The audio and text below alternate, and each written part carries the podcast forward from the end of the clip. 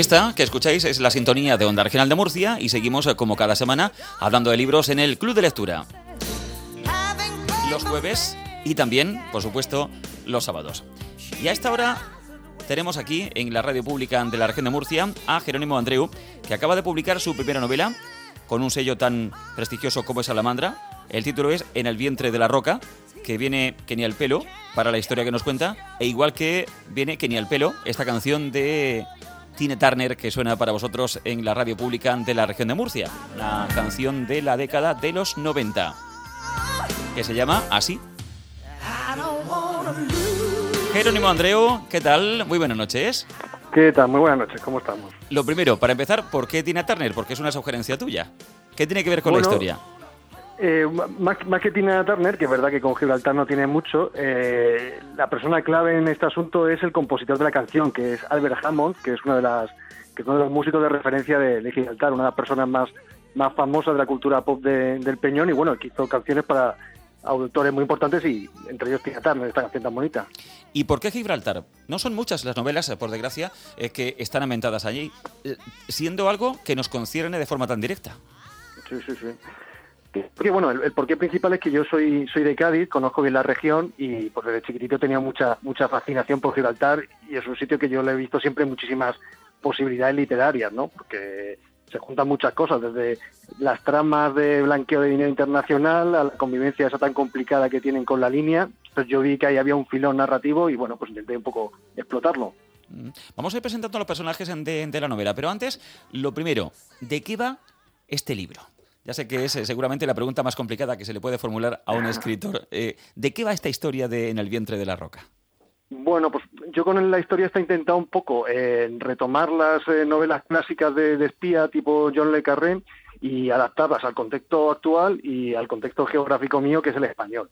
Y entonces, pues aquí estamos hablando de un antiguo policía mm, de la policía gibraltareña que trabajaba como escolta jefe del, ministro jefe de Gibraltar, por mm, razones X, eh, deja su trabajo, se dedica a ser contrabandista, pero vuelven a solicitar su servicio para que localice a una chica, una ciudadana británica, hija de un parlamentario, que ha desaparecido cruzando la frontera, ¿no? cruzando la verja. Entonces, pues ahí empieza una investigación por los bajo fondo gaditanos para dar con el rastro a esta chica y ver qué ha ocurrido.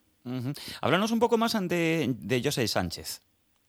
José Sánchez pues es el protagonista de la novela y es un personaje que está entre los dos mundos, es un llanito, un ciudadano de, Gibraltar, por lo tanto él eh, tiene una formación y un espíritu británico, eh, pero al mismo tiempo es un ciudadano del campo de Gibraltar, o sea, es tan gaditano como, como, inglés se podría decir. Eh, es un personaje, como es clásico en las novelas negras, que está un poco roto por dentro, va a tener una serie de conflictos en su pasado, e intenta sobreponerse a ello mientras, mientras va investigando. Y además recurre a la fórmula clásica de la desaparición, en este caso de Pipa Hampton, y mm, yo creo eh, que es una especie de homenaje a los clásicos del, del género. Alguien puede pensar que os repetís eh, los que cultiváis el género negro, pero yo creo que mm, son, eh, mm, repito, homenajes eh, como deudas que vais pagando a aquellos autores que no solamente os han hecho disfrutar a vosotros, sino a todos, ¿no? Y es una fórmula tan sencilla y tan simple que funciona mejor que cualquier otra. sí, efectivamente, hay un punto de homenaje que, es importante porque son novelas que a mí me gustan y de hecho la, la, obra como arranca es en la frontera gibraltareña en una escena que tiene un puntito de, homenaje al comienzo de, del espía que surgió del frío, ¿no? Que también eh, se inicia pues con un paso de la frontera, ¿no? O sea, yo no intento en ningún momento eh, pues, pues negar esa, esa herencia, ¿no? Ese, gusto por ese tipo de novelas. Y además se nos pasa por Marbella para incluso darnos a conocer la mafia irlandesa. Cuéntame. Sí, sí, sí. Efectivamente, eh, es cierto que hay una especie de cinturón de delincuencia muy particular, ¿no? que está unido casi por unos puntos invisibles entre Gibraltar y, y, la Costa del Sol, porque realmente está, muy cerca, y también vi que la, la, mafia irlandesa era una cosa que tenía muchas posibilidades literarias y que al mismo tiempo no era nada descabellado eh, unirlo con personajes que eran ellos mismos británicos, ¿no? Entonces dije yo, bueno, pues vamos a hablar un poco de estos tipos tan peligrosos que son los reyes de Lampa en su país, pero que al mismo tiempo tienen una sucursal importantísima eh, en el sur de España. Es casi casi seguramente imposible hacer una novela de, de, este tipo sin que aparezcan policías corruptos, ¿verdad? Ah, pues sí, sí, porque son un, vínculo muy, muy útil para los autores de novela negra, porque te mm. permiten poner un pie en los dos mundos. Están en el AMPA, pero al mismo tiempo puedes tener una visión del mundo de la ley, ¿no? Eh, ¿Qué es lo que más te ha costado escribiendo esta novela, En el vientre de la roca? ¿Qué es lo que me, ha costado? Sí, lo que más te ha costado antes de darla a la imprenta. sí, pues eh, yo antes había hecho otros experimentos literarios con una novela pues a lo mejor más, más literaria, más clásica, más pausada, y entonces aquí quise hacer algo que fuera realmente muy trepidante, ¿no? Y entonces se me fue un poco la mano, a lo mejor con, con la acción, y me quedó algo que era demasiado eh, fílmico, demasiado peliculero casi. Y entonces luego darle la dimensión eh, más humana, más psicológica, pues me ha resultado difícil. Tú has sido eh, corresponsal en el diario mexicano El Universal, has trabajado en el país. Yo sospecho que ese trabajo tuyo de periodista tiene mucho que ver también con, con, este libro, el hecho de que tengas un conocimiento directo eh, de los hechos que nos cuentas, que hay una labor documental previa a la escritura que tú ya tenías encima de la mesa por tu trabajo de periodista, ¿verdad? Sí, sí, por supuesto, por supuesto. A ver, yo ya digo, no soy solo vecino de, la zona, no directamente de Gibraltar, pero sí de Cádiz, y entonces pues me he movido mucho por allí, sino que también he hecho muchos reportajes por, por, esa zona. Y de hecho, eh, yo cuando empecé a darle vueltas a, a esas posibilidades literarias que te he dicho antes que, que tiene Gibraltar, fue justo después de un viaje que hice para unas entrevistas que estuve ahí haciendo, pues cuando después del referéndum del Brexit y tal, fui ahí a entrevistar a miembros del gobierno y pues mientras me documentaba dije, bueno, pero con esto se puede hacer algo también en la ficción que, tenga valor. Mm. De curiosidad, eh, ¿qué tal eh, fue tu experiencia en el DF como corresponsal del diario El Universal, que es el más importante que hay allí, en, ese país, en México? Bueno, yo, es que no vivía en el DF, yo era el corresponsal de ellos en España. Ah, a la inversa. Claro, yo era el que les proveía información a los mexicanos.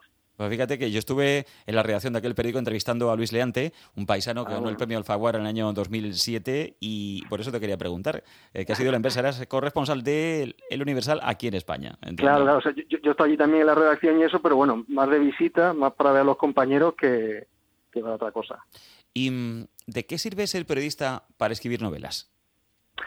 Pues yo creo que sobre todo mm, te permite Mm, desarrollar una disciplina, que es algo muy importante a la hora de escribir. ¿no? Los periodistas eh, trabajamos muy bien con presión, sabemos que hay que escribir igual los días que estás inspirado que los que no estás inspirado, que luego ya se arreglará lo que sea. Eh, también es una buena forma de, focalizar esa curiosidad, ¿no? Eh, aprendemos a discernir lo que es importante de lo que no es importante, los detalles. Entonces yo creo que es una gran escuela de escritores.